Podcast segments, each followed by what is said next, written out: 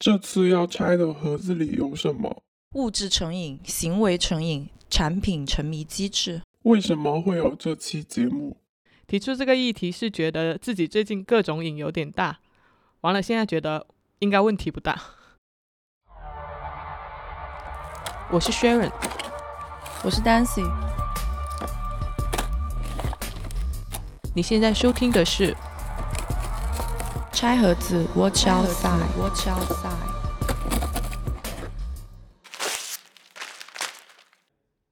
我们两个现在在录音室，啊，右手拿着咖啡，左手拿着烟，非常适合录现在的这一个话题。正在上瘾中，我们可以先各自对一些大众化饮品、典型的大众化饮品的上瘾程度进行一下自我的评级。那最普遍的三种就是烟、酒、咖啡。呃，我觉得现在的话，烟跟咖啡都有点重度，对，超重度。酒是超轻度吧，酒就不太会上瘾。我我自己是不太会上瘾，我也是啊零上瘾，小酌封顶。我感觉自己抽烟有点跟有点有有种肌肉记忆的感觉是，就是呃，各种在你跟别人想讨论东西，或者说。你在想东西的 moment 就会不知不觉的 拿起烟抽起来。现在是感觉高强度的脑力输出基本上就等于高尼古丁的量的摄入。我觉得我对烟的依赖是来自于工作压力比较多，就是你工作越烦的时候，就越想要靠一支烟的时间去让自己抽离出来。五分钟的时间，对。然后其实对于很多人来说，烟还有一个社交功能。嗯，但对我来说不太有。呃，对你来说是不太有，但是对很多人来说是有的，特别是男士群体吧，就递烟是一个社交行为了，社交礼仪，尤其在湖南，就见面先递一根烟。我之前看到一一个什么报道，忘了具体的出处了啊，大概意思就是说，在公司里面有设吸烟处的，嗯。工作效率会比没有吸烟处的要高，因为大家可以在吸烟处这个地方进行 social，对，然后交换一下工作的信息和进展。然后我觉得咖啡更多的是一种心理 暗示。咖啡是心理暗示吗？咖啡不就是很功能性的提神吗？但是我感觉就是它变成了一种很强的心理暗示，就是你要有一杯咖啡，你才嗯精神能够振奋起来的感觉。但是咖啡因不是也确实能够让你精神振奋起来吗？那应该是双重吧。OK，反正我觉得心理暗示程度还蛮强的，就因为我听到很多人都是这种感觉，就是没有一杯咖啡的话，就觉得没法工作，自己没法工作。其实我摄入咖啡就是为了咖啡因，在这个程度上喝茶也行，但是喝茶比喝咖啡要麻烦。嗯，但是我对喝茶也蛮蛮有瘾的，茶对于我来说提不了神。是吗？是因为你已经因为对茶碱感觉已经免疫了，嗯，不太能够起到这种提神的作用。嗯，我我现在已经不知道我有没有免疫了。我感觉我喝了之后，我的精神会好一点。但是呢，你我我经常在傍晚的时候喝咖啡，或者是晚上喝咖啡。对，我也感觉。所以我刚刚说的心理暗示，因为我觉得它对我提神的作用好像没那么明显。它可能作用其实没有那么大。所以我们都是不怎么喝酒的人。呃，喝酒的话，我更多的是一种兴趣吧，对酒文化本身有一点兴趣。然后之前我自己也倒腾，就是调过酒，很少说会有这种应酬式的喝酒。我们这行也不太需要，所以喝酒就更多的是愉悦自我，自己呃小酌几杯这样子。我感觉我喝酒和喝咖啡的功能性都很强，诶，喝咖啡就是为了让自己清醒。喝酒就是为了让自己微醺，为了让自己不清醒。但是因为大部分时间我还是希望自己清醒一点，所以喝酒的程度还蛮少的。其他的一些大众饮品，就是奶茶、糖、甜品。奶茶也是很多人现在会上瘾的一个东西，就很多人基本上就把它当成了下午的一个续命茶。嗯，但是我没有，没没有什么感觉对这三个东西。我自己是对甜的东西不太上瘾，我知道 你不是不太上瘾，你是讨厌甜的东西。但是我有另外一个上瘾的东西，Guess what？辣哦，辣。湖南人应该人均都是对辣上瘾的吧？但是我也不知道辣算不算一种饮品，因为它其实和甜、咸、苦啊这一些不在同一类，那一些是味觉啊，但是辣它是一种痛觉。其实，在饮品里面的话，它分等级，上限的话就是我们刚刚说的香烟跟酒，然后其次是咖啡因这种，包括刚刚说的茶叶啊，呃，像可乐这些都算。第三个等级其实是把辣椒跟糖放在一起的，它也算是其中一个上瘾的。然后最低级的就是下线的，就是一个盐啊。OK，我我之前有看到过粤。菜粤语区的一些粤菜的原教旨主义者是鄙视辣味的，就是你在食物的口味上，它有一个鄙视链。嗯，追求最原味的、最新鲜的食材的粤菜会鄙视很重口味的菜，因为他们觉得说辣味破破坏了 no no，还比这个更更那个什么，他们会觉得说，因为辣味的起源是为了掩盖食材原本的不新鲜，所以他们会把 这个 you know。很鄙视这一个口味，但是我觉得就是不是很站得住脚吧，因为你还可以更追求本源一点，直接去吃生肉好了，不要捍卫辣味的尊严，好吗？不吃辣实在是少了很多的人生乐趣。还行，我觉得辣我也挺挺喜欢的，然后就是那种比较清淡的东西，我也蛮吃得惯的。对啊，就都可以嘛，你不用这样去，呃，就不用不用太不用拉踩，不要拉踩，好吧？回来讲一下上瘾的定义，就在上瘾这个定义上面，我们可以很呃比较 general 的把它分成物质成瘾和行为成瘾。我们刚刚讲的都是生活当中比较常见的一些物质成瘾的行为，当然除了这些，还有更加严重的一些物质饮品，就是毒品啊这一些东西。那我们就呃呃没有什么涉猎，所以就不讨论了。呃，其实上瘾的话是指你对于某些就是事或者物有一个变。病态的依赖，得强调一下依赖性这个特点，因为如果只是喜欢的话，它其实不算瘾。瘾是指如果你不服用这个东西，或者你不做这件事情，你就会有点坐立难安，或者说干扰你的正常状态，这样一种状，这样一种感觉。嗯，一种难以戒除的有害体验的深度依恋。嗯，对，饮品这个范畴里面的东西，它可能会比我们所谓的物质成瘾要更加宽泛一点，是指。介于食品跟毒品之间，然后比呃那个成瘾程度可能要低于毒毒品的一种食用物，就是指我们刚刚讲过的这一些。所以，我们可能这一期讨论的会更多的是在饮品这样的一个范畴内的这些物质，而不会把毒品 给包括进来讲。嗯，然后行为成瘾的话，它是区别于。物质成瘾比较明显的特征是，它跟这种吃喝或者说摄入特定的物质没有关系，更多的是一个过程成瘾，就是指某些易感人群他们会沉迷在某些行为里面不能自拔，然后呃可能会出现一些很明显的心理和心理社会。还有就是躯体功能的损害，像我们平时一些游戏啊，还有社交、购物这些，都会可能会构成一个行为成瘾的。对，还有包括刷朋友圈啊、刷抖音啊，还有黄和赌也算是行为成瘾中的部分。然后，行为成瘾和呃物质成瘾，其实他们在生理机制上是共通的，都是因为无法遏制的想要刺激快感中枢去分泌。多巴胺，但是当然除此之外，还有心理上面的一些原因。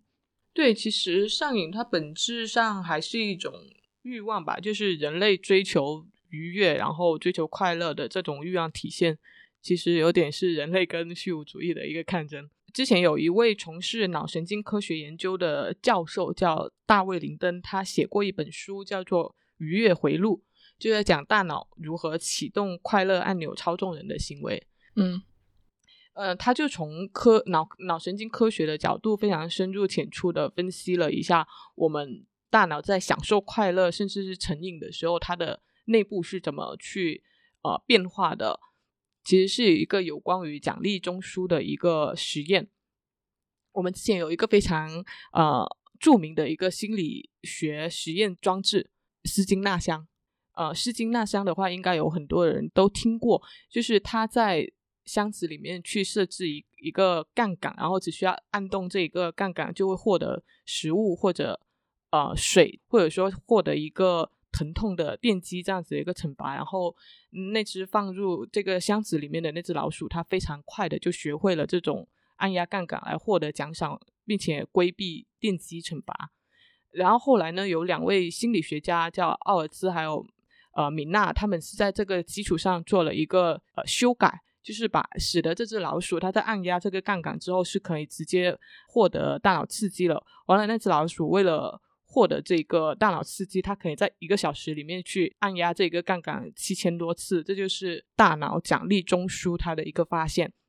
然后在这本书里面提到，就是从神经生物学的角度看，其实呃人类的大多数这种超验的体验，它都会受到这一个大脑愉悦回路的控制。这种大脑愉悦回路，一方面是可以被这种人工刺激物所激活，就像我们刚刚说的精神活性物质，像尼古丁、海洛因、酒精这些；另外呢，它也是可以被某种行为所激活，像我们刚刚说的那些行为成瘾的话，它们其实也是激活了大脑里面的那一个内侧前脑树的一个愉悦回路。那个所谓的快乐，它就是发生在大脑里面一小束的一个神经元上面。所以，神经生物学的角度，他们是认为，无论社会还是个人，他们在追求快乐、控制快乐的过程中，始终都是这束神经元是这一个欲望的始作俑者。然后，这束神经元就也给我们带来了上瘾这样子的一个负面影响。我们说的上瘾是谁的问题呢？有一派认为上瘾是自身的问题，就是人的自制力。出了问题，而不是饮品的问题。还有另外一派认为上瘾其实是某种疾病，这种饮品作为病原体，它诱发出了人的一个破坏性的冲动。像刚刚讲的大卫林登，他其实应该也是倾向于这种观点的，认为成瘾是一种心理疾，一种生理疾病。然后他认为意志薄弱。就是这种归因判断的话，可能会影响我们整个医疗救助体制。就大多数的那些保险公司啊，他可能不愿意为了支付成瘾这样子一个高额持续的治疗费用，然后也会让我们的法律可能会导向一种以惩罚为主，而不是以治疗为主的一个状态。但是也有人倾向于觉得说。上瘾其实是一个社会问题，就应该把行为成瘾看成是社会问题，而不是心医学的问题。因为像我们好像台湾地区还有韩国有很多都是采取这样子的一种做法。嗯，对，因为其实相对于物质成瘾来说的话，行为成瘾它的要素可能会多一个比较特殊的要素。行为上瘾的话，可能可以由六种要素构成，第一个是可望而不可及的一个诱人的目标，就是你的那个欲望；还有就是没有办法去抵挡，也没有办法去预测的一个积极的反馈，嗯，带给你的那个大脑的愉悦感。然后就是一个渐进式进步和改善的感觉，就是你一步一步上瘾的这一个过程过程。啊，随着时间推移，越来越困难的任务，就是你上瘾程度越高的时候，你对它的免疫程度越越越也越高，你就需要更多的摄入量。嗯，还有就是需要解决，但是又暂未解决的一个紧张感。最后一个比较特殊的点就是强大的一个社会联系。对，这个是行为上瘾上面会比较特殊的一种。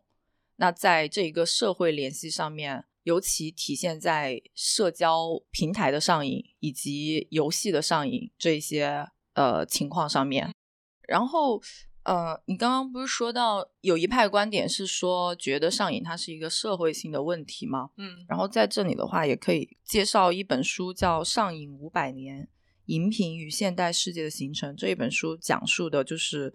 物质成瘾的一个发展历史，梳理了大众饮品和资本世界之间的联系，以及他们与社会规范之间的一个冲突和妥协。我也看了这本书，其实呃，它里面也有介绍了一下饮品是怎么发展来的嘛。嗯，简单来说，就是大航海时代，可能我们一些欧洲的殖民者发现发现了一些饮品之后，它是利用这种。殖民地，然后来进行一些饮品的种植，用资本来进行推广，然后可以看到，就是很多饮品它其实最初是作为一种比较稀有昂贵的一个医疗品用来治病的奢侈品。对，就是例如烟草的话，其实曾经被冠以说是可以对抗一切呃毒物和传染病的解药这样子的一个美名。然后因为这种就是价值极高的药草的论调，它受到了医学界的关注。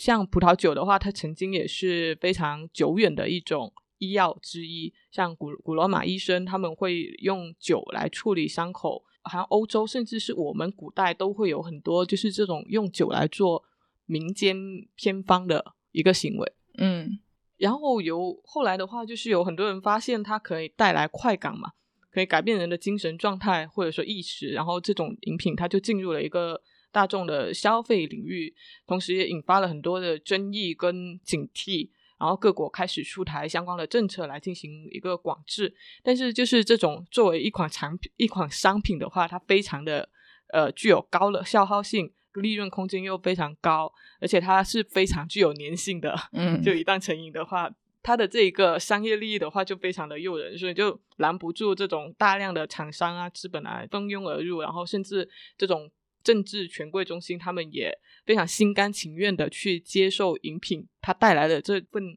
巨大的税收的收益，而且在早前的时候，它其实也被用来作为一种规训的工具嘛，嗯，就是奴隶主用来去驯化奴隶，驯化奴隶，嗯，对，是一个很有用的控制手段，对，所以就是相应的这种市场竞争，它其实也带动了贸易，带动了广告，带动了这些饮品的外围事业的一个发展。而且可以看到，咖啡、香烟跟酒三者之间的发展，其实几乎可以说是相互促进的。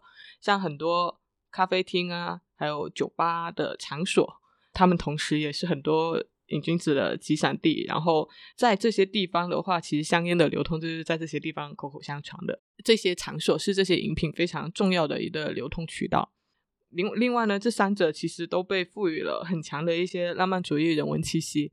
像很多艺术家、革命家、诗人、作家，还有大量的名人，他们都是这些饮品的爱好者。然后很多导演的话，他也非常自然的把这些饮品植入到了影视作品中，在一定程度上也给这些饮品添加了很多这种精神文化层面的一个滤镜。就从那个科学研究的层面来说的话，对烟和酒上瘾的人，其实也更容易对咖啡上瘾。就是这些饮品之间，他们的一个上瘾机制也是正向去促进的。对。然后其实想想的话，古代的话，其实这种饮品的种类好像比较少。就是如果你想一下，古代的饮，其实更多的应该是酒跟赌博这两种。没有啊，古代也有那个毒品啊。呃，那个我这个记忆力，哦哦哦，对。五十散还是什么？哦，对，就是五十散。他们用五十散用的也非常的夸张啊，就是它也是有一定的 人文气息在里面，对，浪漫。然后其实古代的酒吧，它一般也不太上头，就是因为它大量的都是这种酿造酒，它的度数很低，萃取工艺不到位。对，一般的话就是不会超过二十度，普通的酒大概也就十度左右，所以。他们上瘾，我感觉更多的是像我们平时对奶茶什么的这种上瘾的心理机制 差不多。然后你看上瘾这个东西，它发展到现在，其实好像越来越丰富多样，然后越来越易感易得。嗯，我觉得原因主要一个还是现在大家的工作跟生活压力都比较大，就当代人的这种焦虑普遍都是比较大的。然后它是其实是作为一种转移。就起到一种转移的作用，再加上现在这种商品世界啊、消费娱乐这么的丰富多彩，然后每个人都可以基于自己的偏好、习惯，找到各种各样不同的焦虑的一个转移方式，或者说出口，就反向促成了这样一种需求的多样性。然后另外一个就是即时性的满足，其实上瘾它是是一种重复性的行为嘛，需要你反复的投喂自己，或者说重复进行某些行为。然后现在越来越便捷的这种。物质传递以及就是跟互联网世界它的一个信息连接，让这种即时的自我满足能够更加快捷的获得，在某种程度上，我觉得是缩短了这种成瘾的一个时间周期。嗯，链路更短，刺激性更强。嗯，其实就是资本跟商业跟营销的一个推动，就这三者从来都是饮品进入大众流通非常强有力的一个手段，在今天也不例外，就是一杯零。奶茶它可以成为灵感之茶，可以被包装为年轻人的社交必备饮品。然后越来越多的产品体验都在想绞尽脑汁的想着如何留住消费者、建立消费者粘性，其实就是以成瘾的目的在进行一个产品的一个开发。嗯，说到这里，我可以引入到一本书，就是专门针对产品上瘾吧，商业世界的产品上瘾，这里可能会包括营销、物质饮品的营销，以及包括互联网产品的设计机制。哦，叫做 Hooked，二零一三年出版的，哦英文原版叫 Hooked。然后二零一七年的时候，由中信集团出版了那个中文版，叫做《上瘾》。这本书之前是被硅谷奉为用户增长的圭臬的一本书。哦，然后在这本书中的作者他介绍了如何让用户上瘾，如何沉浸在各种 App 当中，如何让用户上钩，就是 Hook。更有趣的一点是在于，在多年之后，二零一九年，作者又写了一本书，叫做《Indistractable》，指导读者如何摆脱 App 的上瘾机制，如何更好的掌控你的电子设备和生活，就是 很神奇的。大家当初这些互联网巨头都是因为他这本书的这一个模型而造出了让用户上瘾的这些产品，然后作者现在告诉大家如何不要上瘾，就真的左手卖矛，右手卖盾，你知道吗？厉害厉害。然后后面我们讲行为上瘾的时候，可以去套用一下在 Hook 里面作者建立的这一个模型。我其实其实有一本书也是跟这本有点类似，叫《欲大欲罢不能》，就是刷屏时代如何摆脱行为上瘾。它其实也是在讲这种产品设计。接着讲一下行为上瘾这一大块，嗯，各自对自己的行为成瘾的模式进行一下打分吧。游戏、社交和购物，游戏的话几乎没有，超轻度。对，因为我其实就我对游戏不是说完全不感兴趣，小时候其实也玩的，就是多小啊！就玩的也挺入迷的，像那些什么射击类的游戏啊，还有那些什么策略性的游戏都有玩。但是我可能我自己知道我自己可能会入迷，所以就有有意识的去保持一定的距离吧。呃，我我我还是蛮喜欢打游戏的。对你也会沉迷吗？我蛮喜欢打游戏，但是没有到上瘾的程度。我一般是休息的时候集中的玩一下，嗯因为现在一般讲游戏成瘾是讲那种网络游戏嘛，嗯就是英雄联盟啊、王者荣耀这一种。但是我玩的一般是就是主机游戏 PS4、哦我之所以喜欢玩这种游戏有两个原因，第一个这个游戏是有镜头的，网络游戏是没有镜头的，所以它会让你成瘾。还有一个原因就是说，在这些主机游戏一般的，它是以一个作品的方式去呈现的，它没有秉持上瘾的这个机制来去设计，所以不太一样。但是王者荣耀其实我之前也有玩过，那玩它的目的就是行为上瘾里面对非常重要的一个点，社交。社交，我我会给自己设定一个终点，终点是打到王者，因为它不是有一个，嗯，打到王者其实容不容易啊？我不知道现在容不容易，反正我打到过，我打到过，然后就停掉了。啊，对，这个就是我游戏上瘾的一个情况，我觉得应该不不算上瘾。然后社交的话，我是超轻度吧，我是一个还蛮社交冷感的人，就是对这种呃强关系社交比较比较难上瘾。弱关系社交可能有时候会有一点点，像微博、豆瓣这些比较，或者说一些新出的比较好玩的一些社交软件，可能就会集中的玩一段时间，但是也很快就会弃了。我我更多的是把社交平台当成一个信息通道，而不是一个 social 渠道。对，就是信息通道嘛，你有时候会比较比较固定的一段时间哈，可能就会经常刷，但是就也太不太会成瘾吧。自己的账号一般就是当树洞和备忘录用了，嗯所以这边好像成瘾性也基本没有吧。嗯，购物呢，我觉得我也是轻度吧。还是基本上基于需求会再去。呃，对，但是我也有一些非必要性购物的情况，比如说我上次跟你去那个 Terminal 六十九，我嗯买的那些衣服，就是你要说它是必要性的买，就有一点勉强，嗯但是我也没有说很经常的去买那一类的东西。嗯，我我觉得现在很就是更多的说购物上瘾，可能是一种情况，就是很多人他会闲来无事就在那里一直刷，然后看什么。就是直播那些，这种可能是比较成瘾、比较明显的一种状态吧。那那一个的话，应该就是零了。嗯，那其实像刚刚你刚刚说的，很多产品都是有这种 沉迷机制的设计。例如社交的话，很明显是有一些什么打卡签到类的互动啊，还有一些点赞啊，Facebook 的点赞、朋友圈的点赞这一种。然后像小游戏、蚂蚁森林，还有蚂蚁庄园这一些，就是比较轻量的一些 A P P 上面的小游戏，它其实也是为了留住你。嗯，在这里的话，我们就可以 follow 一下 Hook 里面的一个上瘾机制。它这一个四步模型是指触发、行动、多变的奖赏以及投入。那首先是触发，触发就是 trigger，其实就是如何让用户先打开你的产品。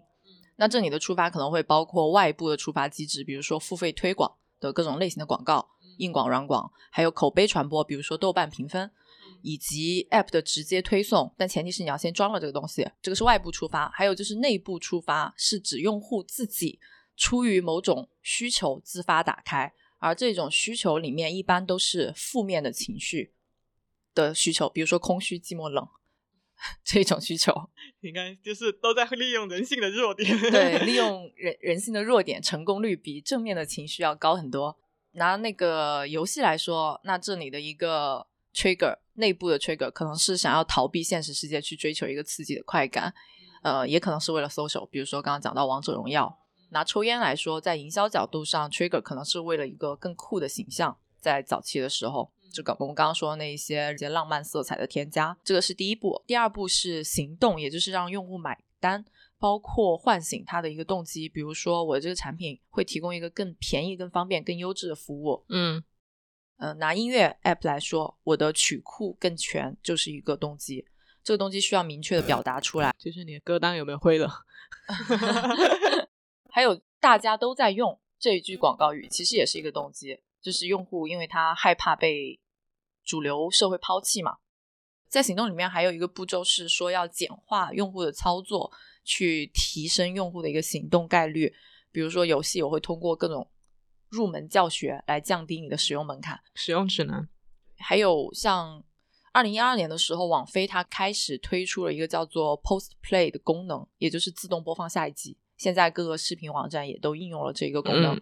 这个功能它。为什么值得一提呢？因为在此之前，用户需要自己来决定是否需要看下一集；但是在此之后，用户需要自己来决定是否不要看下一集。是不要看的话，它是需要有制止的行动。第三个是多变的奖赏，注意这一个，它强调了一个多变，而不只是奖赏 （reward） 这单一的这个东西。这一个步骤的主要目的就是为了留住用户，让他成为一个长期的用户。嗯，比如说。刚刚我们提到的蚂蚁森林每天去浇水打卡的一个积分，嗯，还有成就奖章，这些在游戏体系和社交平台中都是非常常见的手法了。这个奖赏机制里面，如果他为什么强调多变？因为如果你总是一成不变的话，用户很快就会厌倦，就没有惊喜。对，奖赏里面你需要不断去翻新奖赏的内容，才能够持续的让用户有一个好奇感和新鲜感。像那个。呃，社交网站上你获赞的个数也是奖赏的一种，对。还有王者荣耀英雄联盟里面不断更新的英雄的角色和皮肤和道具，嗯，也是其中的一种。最后一个步骤是投入，就是 investment。因为人们不愿意放弃一件事情，很多情况下是因为自己已经付出去的沉没成成本，对，比如股票没有及时止损啊。所以在产品设计上，让用户去投入和付出，更有利于用户的一个长期留存。在社交平台上，大家发布过的内容，就是我时间和精力的一个投入，也是我不舍得放弃的一个数字资产。嗯，所以在现在的互联网产品的一个建立上面，很多都 follow 了这样的一个上瘾模型。而在游戏的设置里面，除了上述的这些模型，更加突出的还有两点：一点是对社交的强调，这个我们刚刚也说过了。这一个对社交的强调是属于触发机制里面的；还有一个就是竞技性质的突出。嗯，一般是通过像排行榜、排行榜比赛，然后它其实也是一个社交关系的连接。嗯，它在上述模型当中属于奖赏机制当中。那其实你看，像现在的盲盒。它本来是一个赌博的这样子一个一个机制，但其实它整个设计链路被我们上述的说的这些很多因素加持了之后，它的吸引力是更大的。嗯，它也变成了一种社交的需要，然后也变成了很多大家的一个心理需求的一个转移。嗯，然后它的奖赏也是非常的多变。嗯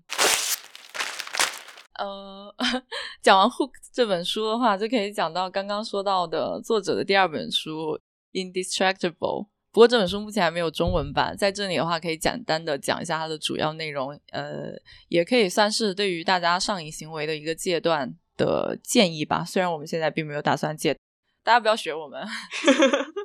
简单讲一下这本书主要内容，它其实会有一些比较实操性的建议，比如说精简你的电子产品啊，整理你的桌面。归类等等的，这些是属于屏蔽外部的一个影响。其实，在很多其他的效率类文章或者是精力管理的一些呃这个平台当中，你也可以找到类似的一些建议。嗯，但它还有另外一个理论呢，是说主动把你的时间都排满，就是你计划浪费的时间就不属于被浪费的时间。嗯，然后呢，这样也不会被计划外的事件去分散你的注意力。那么，在这个理论之前，就是在安排你的时间之前，作者认为最根本的点是在于如何 deal with your pain，就是如何去和你的这个痛苦和你的欲望去自处。这个就是他的 hook 里面说到的。最重要的一个部分，它就是跟你说，你上瘾最主要的一个起点就是在于你的这一个 internal trigger。所以他的建议就是你要学会如何与你的这一个内部的精神的问题去共处。那怎么怎么共处呢？这个如何共处呢？就因人而异啦。你要先知道你的负面情绪是什么，你为什么要逃离你现在所处这个不舒服的状态？比如说我是吧，最近疯狂的看韩剧。这一个还简单，呃，这个还简单，是吧？换工作就好了。但也未必换工作，就是有有一种非常常见的治疗手段，就是你找另外的东西代替啊。这是我自己准备说的。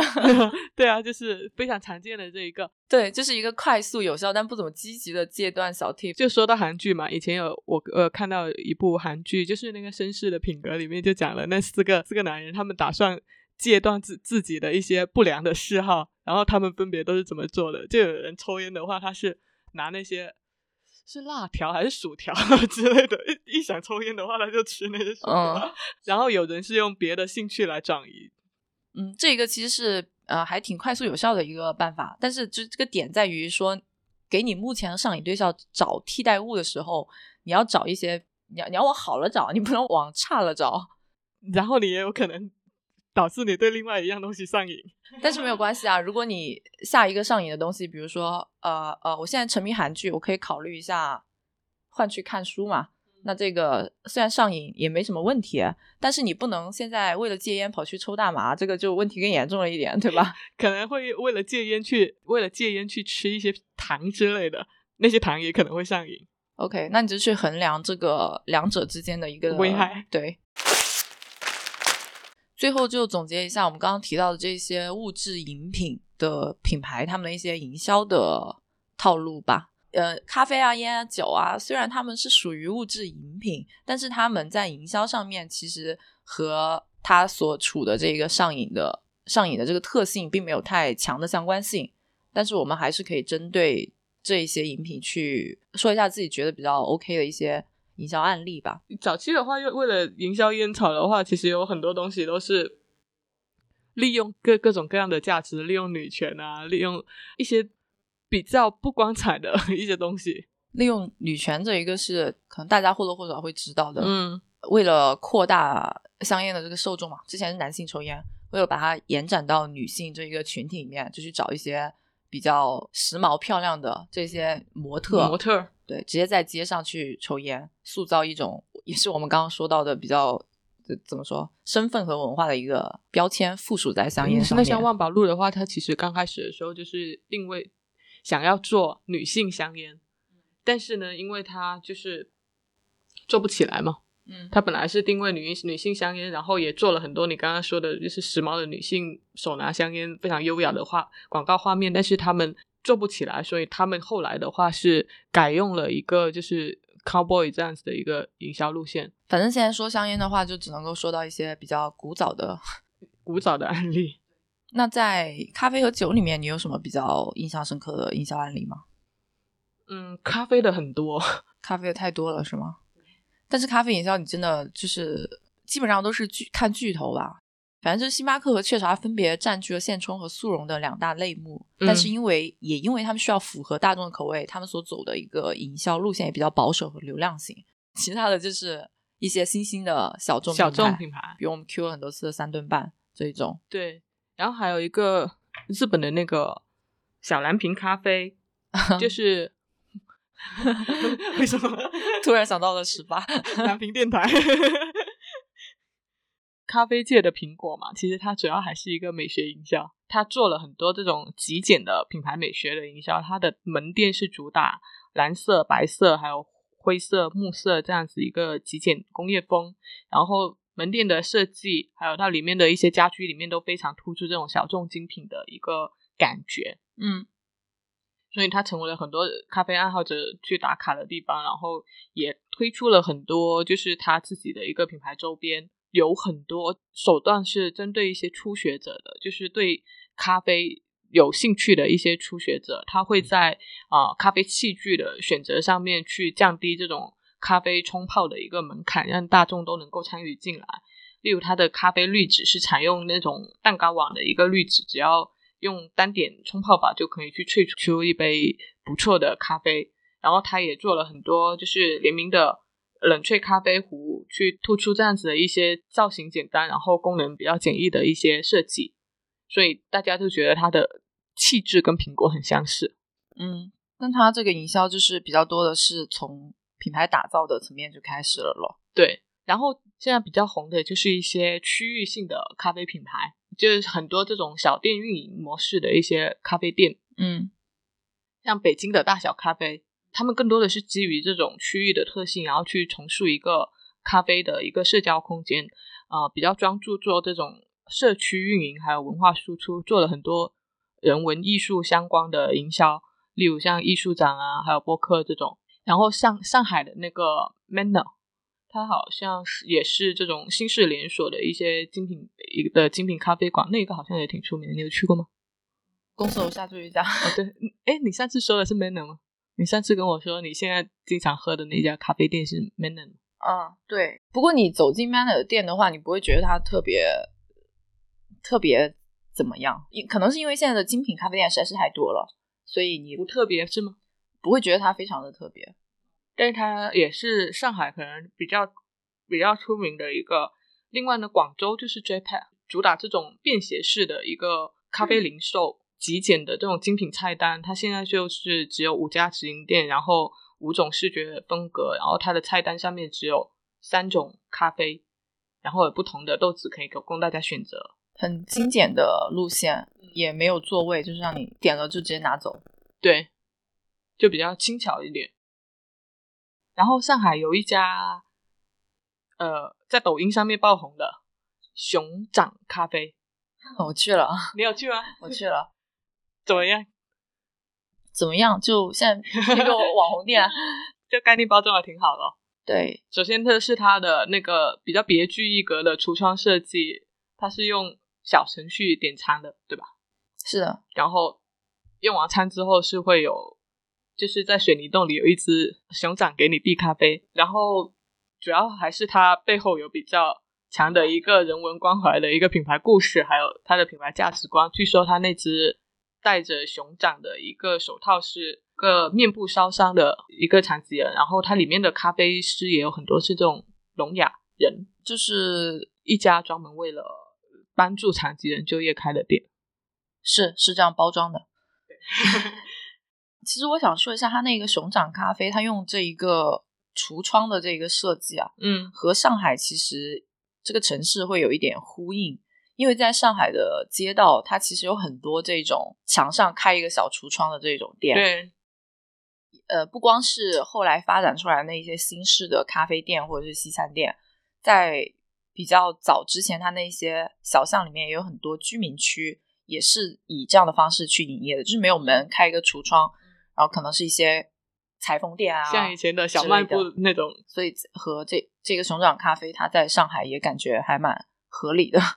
是酒的营销其实实在是太庞杂了，你也不是我们的一个专业范畴，因为我们也都不怎么喝酒。但从营销的角度来说的话，我们就大致的分一下，可以按照酒的种类来分。第一大类葡萄酒和威士忌是最适合烤炒高价的品种，所以他们的营销一般会走高端路线，嗯以讲故事啊，塑造一种低调而有实力的啊富富贵的形象。奢侈品路线。对，在国内又因为它是一个舶来酒的品种，还会去强调一下它的出生地啊等等的。那另外，其实现在有一些小众葡萄酒品牌风格有翻新，翻新，比如说现在有一些地方会推自然酒这个细分品类，但是因为小众，所以它也不怎么做营销，一般精力都花在品牌和产品上面，推广嗯主要还是靠渠道商。那另外一大类就是白酒，传统的我们就不不多说说了，大家看很多了。那年轻化的代表前有江小白后有红星二锅头，去打一些情感牌的路线。对手手段就那些联名啊什么的，泸州老窖，反正就是绑定年轻消费者生活当中需要饮酒的一些场景和对应的情感。对，然后第三大类就是啤酒，几大知名啤酒品牌都比较喜欢和音乐绑定来做文章。你说的是工业啤酒吧？那些，呃，对，青岛、哈尔滨啤酒啊之类的，就知名品牌嘛。嗯，在这个范围内没有什么特别深刻的营销案例啦，因为就都还蛮类似的。但是哈尔滨啤酒之前的一个广告语“一起哈啤”真的蛮好的，就它很简单，但是很有力，好记忆，信息传达效率也非常高。当然，现在呃，精酿啤酒是非常的盛行。在精酿啤酒当中呢，说一个案例，熊猫精酿，啊，熊猫精酿，我挺喜欢的，味道挺好的。它就是怎么说？他非常的清醒，因为他的中式文化贯彻的是对，非常彻底，甚至可能有一点过于彻底和直白。但是他的他的这个营销手法和他的品牌打造，对于提升整个精酿细分品类的大众认知度来说是非常有效率的方法。嗯，而且他们的自我定位也非常的清晰嘛，就是带大家认识精酿的一个品牌。他们大规模去销售的也都是入门级的精酿产品，并没有去很追求那一种高端精细讲究的一些嗯精致的产品。你从它的名称上来看，一看就知道是中国产的了。然后设计用的也都是那种书法风格，产品上会去融入一些中国地域性的特色原料，比如说陈皮啊、蜂蜜啊、生姜这些和啤酒很混搭。就他做了很多口味的。其实他们有点走三得利的那个路线，就是想做很多款，你要什么我这里都有。然后他们的营销来说的话，首个大规模线下活动就叫做“中国境内没醉过”的一个线下试饮，非常直白，目的也非常的明确。Anyway，他们的一切都是为了带大家去认识精酿的目的来服务的，用了和大众相关性最强的元素来做，其实我觉得是很很很聪明的做法。整体来说，在咖啡和酒的行业营销中，现在可能会有两个比较明显的趋势特征，一个是精品与细分，年轻人越来越喜欢精酿，喜欢呃精品咖啡，越来越嫌弃星巴克。第二个就是环保与自然，就是像包括葡萄酒里面自然酒的冒头啊，咖啡中的公平贸易啊，自带杯等等，对这些自带杯风潮。基本上这些饮品，所谓的饮品，他们在营销的时候都会更加的注重品牌自身的一个生活方式的打造。像星星巴克，它可能是把它打造成一种美式的生活方式，然后或者说是一个精神气质的打造。万宝路它是一个牛仔精神，然后还有就是社交场景的打造，例如像熊掌咖啡啊，还有喜茶这样子的一种。还有美学体验空间的打造，像很多区域性的一些咖啡品牌啊，还有蓝瓶咖啡这样子的一些品牌。但无论哪种营销方式，他们其实都是在呃唤起人的某种精神去期待吧。就是呃这些饮品它通过商业、通过消费，然后这些方式以非常强势的姿态渗透进了我们生活的各个角落，然后诚然我们是获得了某种愉悦，然后也获得了某种满足，但是。我们同时也需要保持就是一定的警惕吧，就不要太被这种来琳琅满目的商就是商业包装所遮蔽，就看不到它背后可能导向的一些危险，就过度沉迷啊，或者说成瘾所带来的一些危害。这一期关于上瘾的议题，我们就讲到这里吧。在上瘾行为中，其实也不只是有负面的上瘾，也有相当的一部分是积极的上瘾行为嘛。例如运动啊，听播客啊，但是其实运动过度有有一些也不太好。呃，但是比那个抽烟要好一点。就是现在也有一种就是针对健身成瘾的一些人群的一些建议，对，不管是物质成瘾还是行为成瘾，这些饮品其实都是生活中的糖。然后你去适度的甜蜜无可厚非，能够清醒的认识到自己所处的状态，自己所对抗的一个桎梏，自己所计划的下一步才是重点。还是这句话，你计划浪费的时间不是被浪费的时间。对，其实呃，上瘾它其实是被物或者说被事所牵引、所控制，本质上都是一种不太自由的状态。所以，我们常常有追求快乐的欲望，但是同时的话，如果能确保你自己拥有可以随时叫停的一个自由跟能力，可能会是一种更加健康、更加独立、更好的一种快乐。Hello，你正在收听的是由 Dancy 和 Sharon 主理的播客节目《拆盒子 Watch Outside》。如果你喜欢我们的节目，可以去苹果播客给我们好评，让更多的人听见我们的声音。也欢迎到我们的便当盒进行打赏支持。更多互动方式以及我们节目中提到的所有信息的详细补充，都可以在节目的 show note 中找到。我们的固定网址是 watch 横杠。Out 横杠 side dot com，欢迎到这个地址来找我们玩。我们推荐你在苹果播客、小宇宙、Google Podcast 等泛用型客户端收听，也可以在网易云音乐、QQ 音乐、喜马拉雅等平台找到我们的节目，搜索“餐盒子”即可。感谢您的收听。